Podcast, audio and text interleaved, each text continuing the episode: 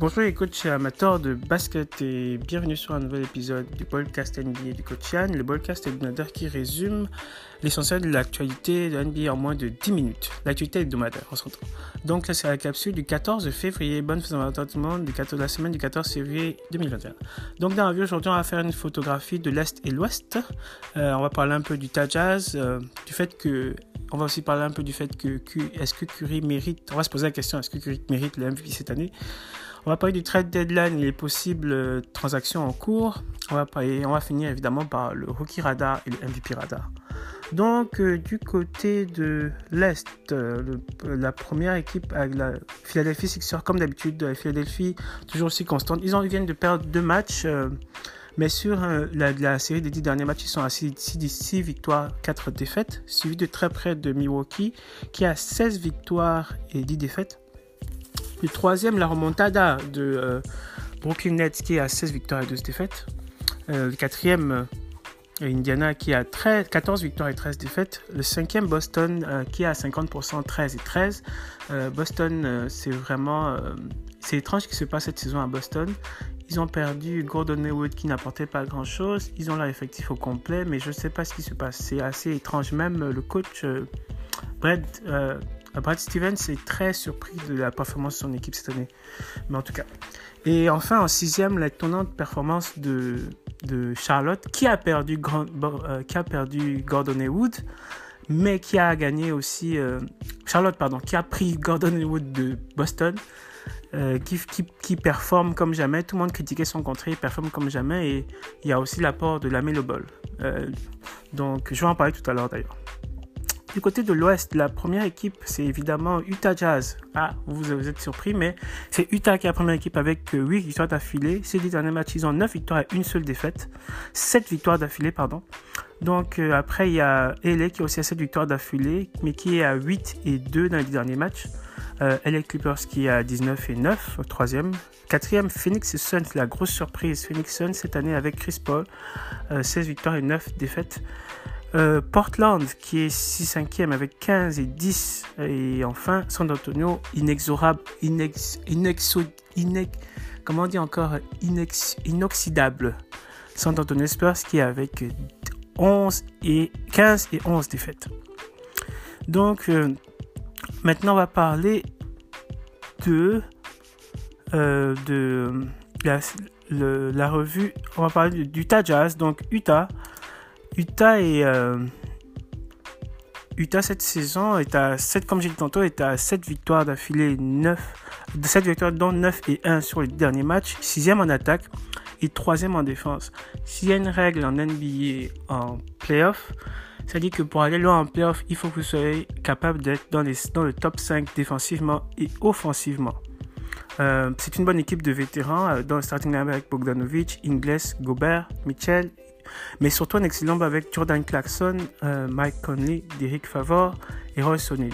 Disons que cette année, il y a très peu de chances qu'ils se, qu se fassent éliminer comme s'est passé au dernier playoff en menant 3 Mitchell joue du Mitchell, mais la grosse différence cette année, c'est que la Tour Eiffel, euh, Gobert ne joue plus juste en défense, il apporte beaucoup aussi en offensive maintenant. Donc, la deuxième, question, le deuxième point, c'était est-ce que Curry mérite la MVP cette année? Euh, C'est difficile de parler, de, de, faire un épisode sans parler de ce que Curry effectue cette année. Euh, il tourne actuellement à 30 points, 6 rebonds, 6 passes décisives, mais surtout il tourne à 49% au tir et donc 43% à 3 points, ce qui sont semblablement les mêmes chiffres que l'année où il a été le premier et le seul joueur MVP à l'unanimité. Donc la, seule différence reste encore le nombre de victoires, même s'ils font les playoffs sans Clay Thompson, euh, avec un Demon euh, Green en demi-teinte et une équipe récompensée en grande partie par de jeunes joueurs, il devrait être le MVP. Euh, ensuite, on, devait, on, va, avait parlé du, trade deadline. Le trade approche et les rumeurs de trade s'accentuent de plus en plus. Les plus, euh, sont évidemment celles de Bradley Bill et de Lonzo Ball. Pour Bill, euh, celui qui sera capable de dire dans quelle équipe il sera le 1er mars devra aussi jouer à l'autorité aussitôt. Pour Lonzo Ball, ça va être un peu plus simple vu que les Pelicans veulent se débarrasser de Lonzo et du contrat finissant de TJ Reddick. Reddick, lui, qui cherche à se rendre le plus proche possible de sa famille à New York. Donc, il pourra probablement faire un buyout avec, son contrat pour entrer chez les Brooklyn Nets avec une bonne négociation, je pense. Un échange à trois équipes marcherait bien pour tout le monde. Surtout que, oui, surtout que tout le monde y trouverait son compte dans ce point-là. La grosse rumeur vient surtout du côté des Raptors. Mais Raptors, dans le mauvais début de saison et la confirmation de Fred Van Vliet comme leader de l'équipe font que euh, Kyle Lowry est en train de partir du côté des Clippers.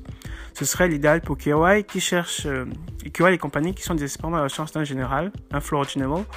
Mais euh, et il cherche à se débarrasser aussi de Lou Williams et de Pat Beverly. Reste à savoir si Toronto mordra la maison. Dans les rumeurs des joueurs qui pourraient être en mouvement, on parle aussi de Carl Anthony Town, Kevin Love, Blake Griffin, André Dumont, Victor Ladipo, Kelly Onelik, euh, Marcus Smart, Daniel Tice et Malik Monk. Pour finir dans le ben, pour finir dans Rookie Radar, il faudrait pas regarder la NBA pour ne il ne pas regarder la NBA pour ne pas savoir que l'actuel leader de Rookie reste Lamelo Ball. Euh, le plus, notre premier choix depuis la deuxième semaine du podcast. Ball a une moyenne de 15.6 rebonds, 6 passes décisives et a actuellement pris sa place de starter à Charlotte après une petite décision avec son coach qui n'a pas duré très longtemps. Sa place dans le starter menace directement, dans le starter directement Mike Monk qui lui avait refusé de lui céder son numéro 1 pour jouer et dont la mésentente sur le terrain est plus qu'évidente. Donc euh, je pense qu'il va être tradé. Pour l'MVP Renardi, j'en ai déjà parlé plus haut.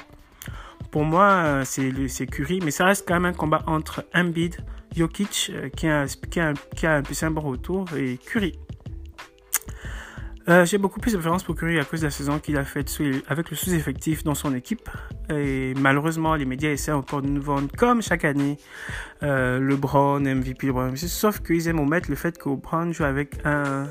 Les Lakers sont à ces équipes qui ont deux joueurs dans le top 10 dans leur équipe, avec le tandem euh, James Davis, ce qui n'est pas le cas pour les trois autres. Donc pour moi, euh, aucune discussion possible. Curry suivi de Embiid pour le moment et ensuite Jokic. LeBron, euh, je suis désolé, mais il joue avec Anthony Davis.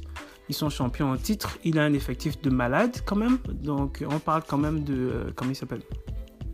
Parle quand même d'Anthony Davis on parle de Montrez Harrell, ancien euh, meilleur sixième homme. On parle de euh, Marc Gasol, même s'il est un peu affaibli, mais qui est, quand même, un des meilleurs joueurs de la ligue. On parle de. Comment il s'appelle euh, Encore. Ah, Denis Schroeder, pardon, Denis Schroeder, qui, était quand même candidat à un meilleur sixième l'année dernière. Donc, c'est un effectif quand même plus étoffé que, que, Golden, que Golden State actuellement et qu'il y a des meilleurs chiffres que LeBron James. Donc, si on arrive à nous faire, à nous, à nous vendre le fait que LeBron James est MVP à cause de son âge, c'est un faux débat, à mon sens. Donc, c'était tout pour cet épisode. Je vous reparle la semaine prochaine pour euh, euh, faire notre point de vue hebdomadaire. Et ah, pour cela, ah ben, pardon. Donc, je vous dis au revoir et à la semaine prochaine. Salut!